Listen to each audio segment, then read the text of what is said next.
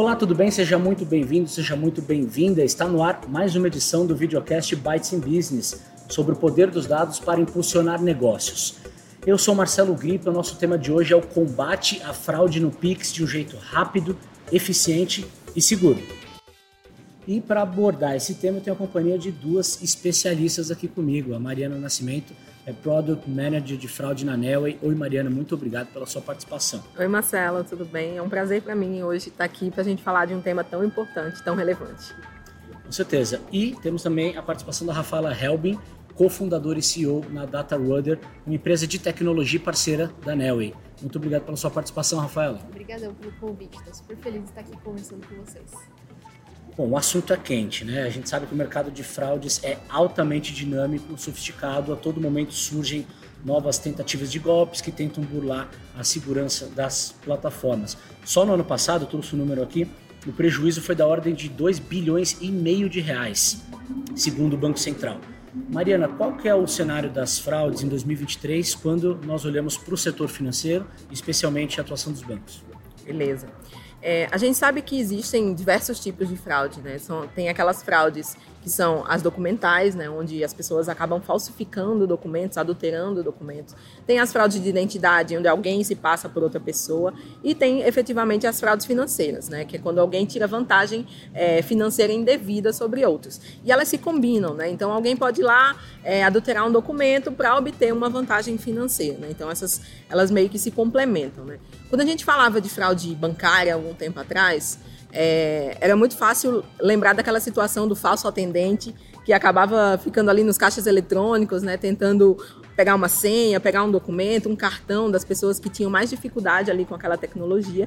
Mas com o uso crescente né, de serviços digitais e sendo oferecidos aí pelas instituições financeiras, a gente vê também que as fraudes elas vão se diversificando, vão se sofisticando. Né? Então, a gente passou a ver também muitas fraudes relacionadas a é, golpes no WhatsApp, clonagem de WhatsApp, sites falsos, é, phishing, né, aquele e-mail que é mandado com conteúdo fraudulento, né, com links maliciosos para de repente instalar alguma coisa, um, um, programa no computador, no celular que vai roubar os dados das pessoas, é, vai interceptar operações financeiras. Então a gente vê uma, uma diversificação e uma sofisticação dessas fraudes, né é, cada vez mais.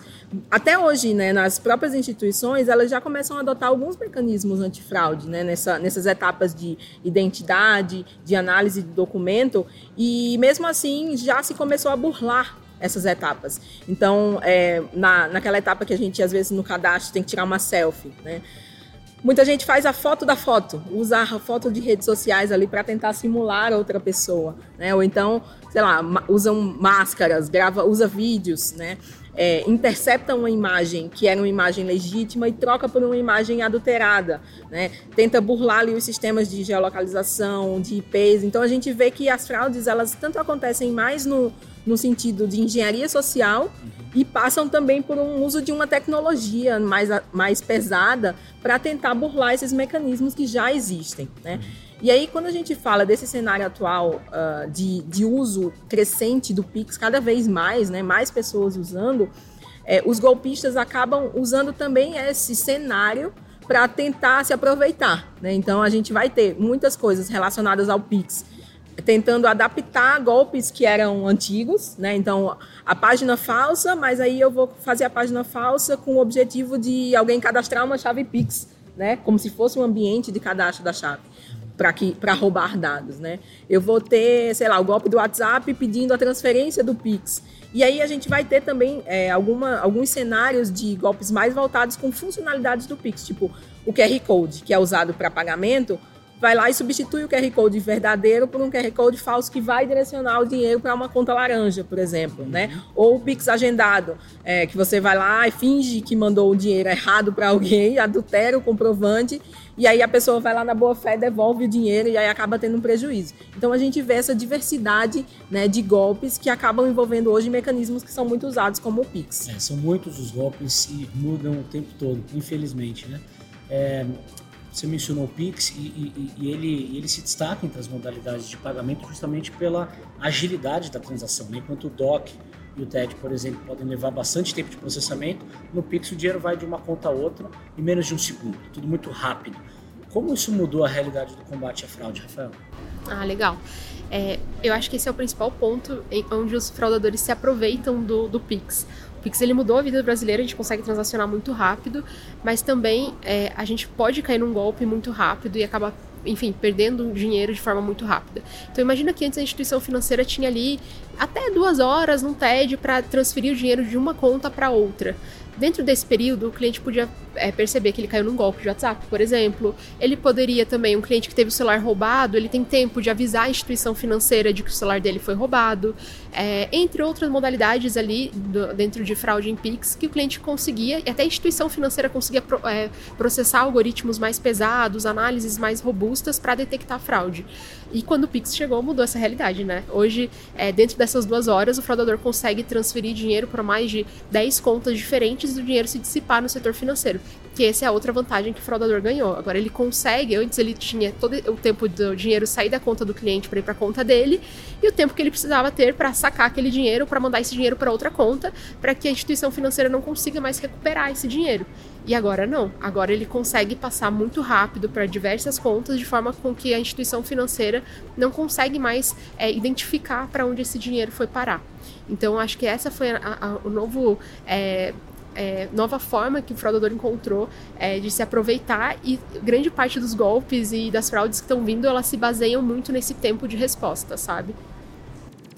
É, e é exatamente para combater esse tipo de problema que a Nelway anunciou recentemente ao lado da DataRudder a solução antifraude no Pix mais rápida e eficiente do mercado. Gostaria que vocês comentassem a importância dessa solução para o mercado e explicassem como ela funciona na prática. Começando com você, Maria. Ok. É, nas fraudes, eu vejo dois, é, dois lados que são diretamente prejudicados. Né? O usuário final, que é acho que é o lado mais frágil, que muitas vezes por descuido, desatenção, né, ou realmente por ser vítima ali de um criminoso, né, de um crime, é, acaba levando prejuízo financeiro e muitas vezes não consegue é, saber quais os recursos que ele tem para tentar reaver esse dinheiro, né? É, por, por desconhecimento mesmo, por ser muito novo, um tema muito novo. E a gente tem do outro lado a instituição financeira, que é muito regulada e que é responsabilizada pelas, né, pelas fraudes que acontecem ali dentro do seu sistema, é, que, que tenham acontecido devido falha no seu gerenciamento né, de risco. Então, esses dois, e, e, as instituições, elas acabam tendo um a mais, que eu diria que é um risco reputacional. Né? Além do dinheiro que pode ser perdido, tem a reputação em jogo, porque se é, essa situação ela ocorre né, de forma recorrente, né, acaba minando ali a reputação daquela, daquela instituição também, né? E aí eu vejo que essa solução ela vem muito no sentido de ajudar esses dois lados, né, esses dois personagens, vamos dizer assim, né, é, permitindo que a instituição, que é realmente a responsável, consiga se antecipar, né, monitorar e prever uma situação, é, um, um possível risco de fraude e tomar uma ação preventiva impedindo que aquela transação aconteça. Né? Então o prejuízo nem, nem chega a acontecer, né? porque ele é barrado no momento em que se detecta aquele risco. E, e, aí eu acho que a Rafaela pode explicar um pouco melhor sobre as funcionalidades da solução, mas basicamente esse é o benefício que eu enxergo. Muito bom. É, falando da parte técnica do produto, como funciona, a gente olha dois momentos. A gente olha o dinheiro entrando e o dinheiro saindo da instituição o dinheiro saindo, um cash out, o que, que a gente quer fazer? A gente quer proteger os clientes dessa instituição para que proteja o risco reputacional dessa instituição frente ao mercado. É, quando a gente olha para cash out, como que a gente avalia? A gente avalia, esse cliente está numa região segura, uma região que ele costuma transacionar, e aí a gente verifica no momento da transação qual é a latitude e longitude dele, para a gente saber que esse cliente está numa região segura e também que ele não está numa região de risco. Ah, então o meu cliente não pode transacionar fora da zona de risco? Não, ele pode. Mas se ele estiver fora da zona segura dele, transacionando valores muito altos para chaves suspeitas, aí a gente pode fazer a solicitação de um bloqueio daquela transação. Isso é muito para detectar pontos onde roubam muito celular, também detectar outros tipos de risco ali é, para aquele cliente. Outra, outra informação que a gente avalia no momento também da, da transação é para quem ele está enviando esse dinheiro. Então a gente avalia o a chave para quem ele está enviando. Qual é o score dessa chave no mercado, dentro da nossa informação. E aí aqui a gente fez um casamento perfeito com a Nelway, porque a gente combina os dados da Nelway é, dentro do nosso motor de risco para identificar. Essa chave já teve vinculada a fraude no mercado, essa chave, enfim, é, faz sentido essa chave estar tá recebendo esse montante nessa velocidade transacional, não faz, essa chave já teve é, envolvida em outras modalidades, outros tipos de processo, e aí a gente combina essas informações para na hora da, da transação a gente verificar se tem um risco associado muito grande. Essa, essa é a proteção do cliente é, enviando dinheiro para uma chave Pix. E aí a gente tem um lado olhando muito para a parte de regulamentação, né? Que o Banco Central tem batido muito nas instituições, porque quem que está recebendo esse dinheiro, né? Não está percebendo que essas contas são contas de passagem, que elas têm um risco associado. E aí a gente apoia a instituição que está recebendo dinheiro, né? Então a gente analisa também quem, o, o, o cash-in, que tipo de dinheiro, esse dinheiro que está vindo, ele pode representar um risco para a empresa, enfim, pode ser para um uma conta laranja. E aí a gente avalia é, variáveis muito similares, né? A gente avalia, por exemplo, a informação que a gente cruza é, poxa, essa chave da, que está vinculada à minha instituição, ela esse cliente ele recebe algum tipo, recebeu algum tipo de auxílio do governo? Ah, recebeu, tudo bem, ele pode transacionar.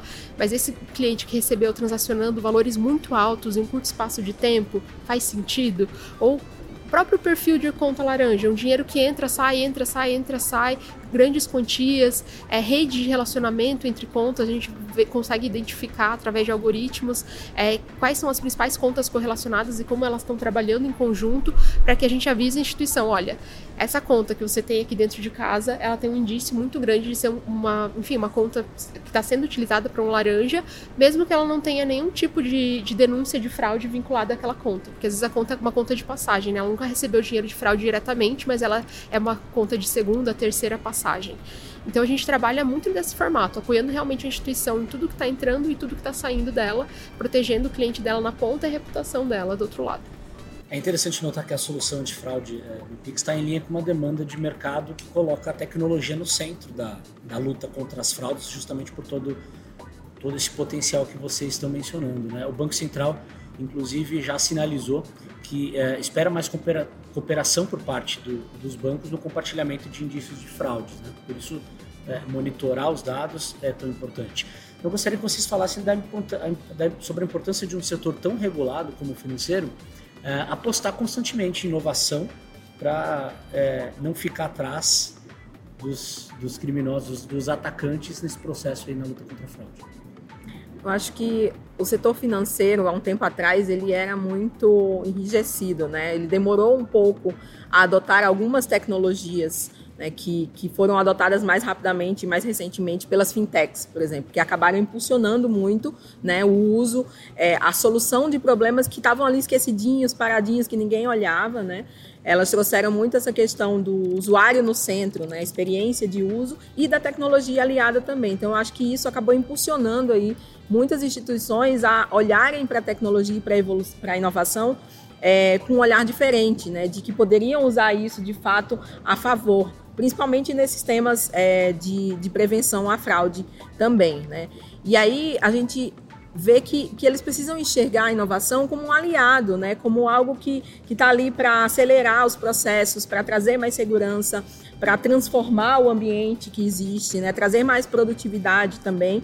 E eu acho que é inegável a gente falar, falar de, de tecnologia hoje ver o quanto a, a evolução está né, tá acontecendo todos os dias e os golpistas, os fraudadores, eles também estão olhando para isso, eles também estão olhando que a tecnologia está avançando e, e, vendo como é que eles podem utilizá-la né, nos seus golpes para detectar uma falha, detectar uma vulnerabilidade. Então, acho que hoje falar de prevenção à fraude é impossível você não, não ter a tecnologia como aliado né, nessa guerra, vamos dizer assim, né? É, exatamente. É, hoje aumentou muito a, a, oferta de instituições financeiras no mercado. Então, os clientes eles têm outras opções e, e, a tecnologia ela pode apoiar a instituição financeira a justamente manter o cliente no centro, né? Poxa, meu cliente está com medo de utilizar o meu aplicativo no celular dele porque ele tem medo que o celular dele seja roubado e toda a quantia financeira dele seja extraída é, do, enfim, do, do, da conta do banco. Como é que eu posso fazer para o meu cliente se sentir mais seguro? Então, eu acho que essas perguntas é, e também essa sensação que o cliente tem na ponta, a experiência que o cliente tem na ponta, ela pode ser muito apoiada através de inteligência de dados, através da, da, tecnologia, tempo de resposta. Assim como a gente acelerou muito essa experiência do cliente, poxa, tu abre uma conta com dois cliques, mas tu também fecha uma conta com dois cliques, ou nem fecha, deixa lá gerando um pulso para o banco é, sem encerrar aquela conta. E como é que eu posso manter esse cliente ativo na minha base? O cliente deixa rastros, ele está utilizando, é, cada vez que ele abre o aplicativo, que ele utiliza aquela, aquela informação, ele está deixando é, informações ali, dados ali sobre a experiência que ele está tendo sobre o produto e é através é, de tecnologia que a gente consegue criar soluções para atender essas demandas. É, pegando carona na, na, na, resposta de vocês, eu acho oportuno falar como a ANEL e a B3 têm fomentado o ecossistema de inovação no Brasil. Foi esse movimento justamente que viabilizou a parceria com a DataRudder, selecionada pela potencializa, potencializadora de negócios, a Smart.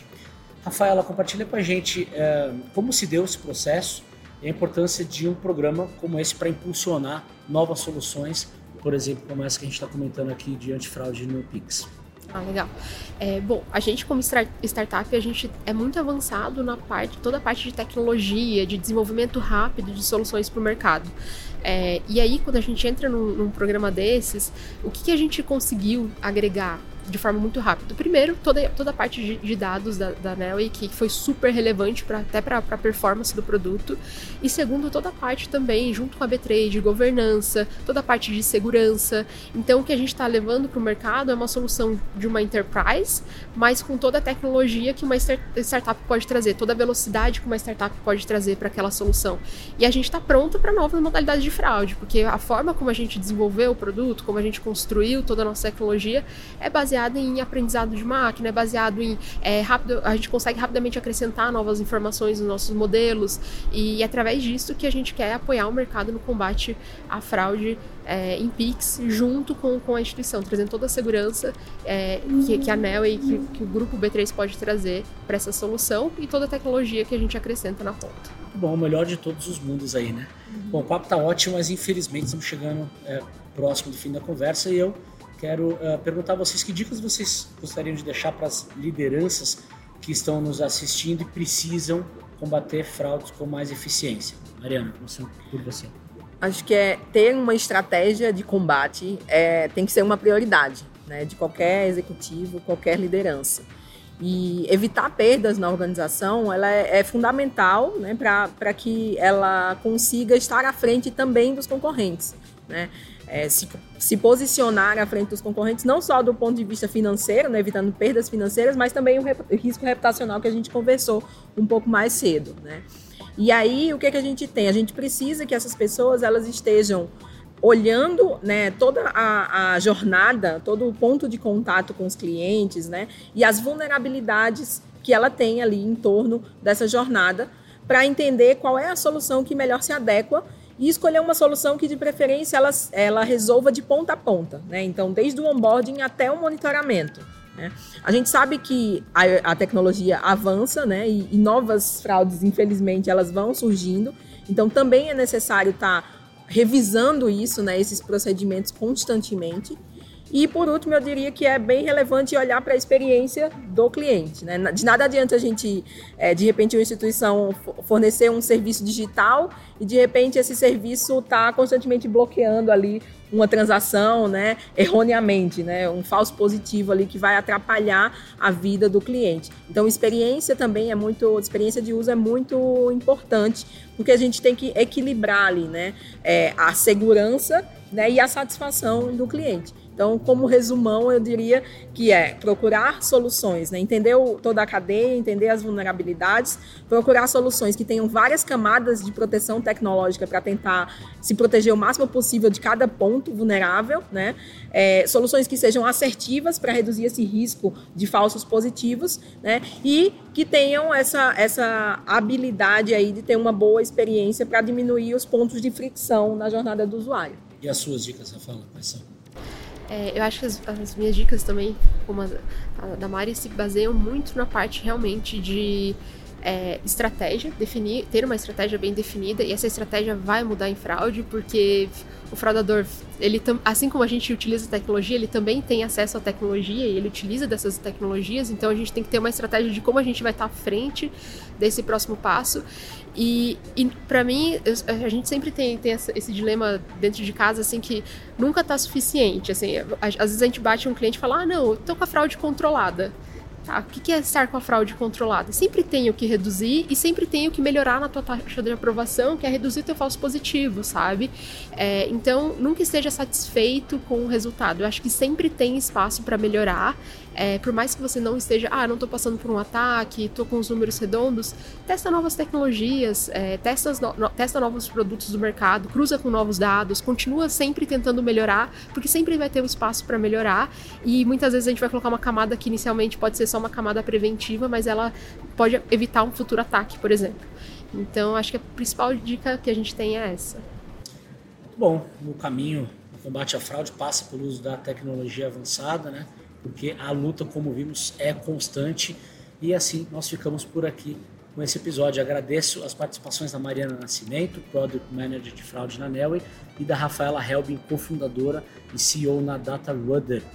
Muito obrigada, muito obrigado a vocês pela participação. A gente agradece.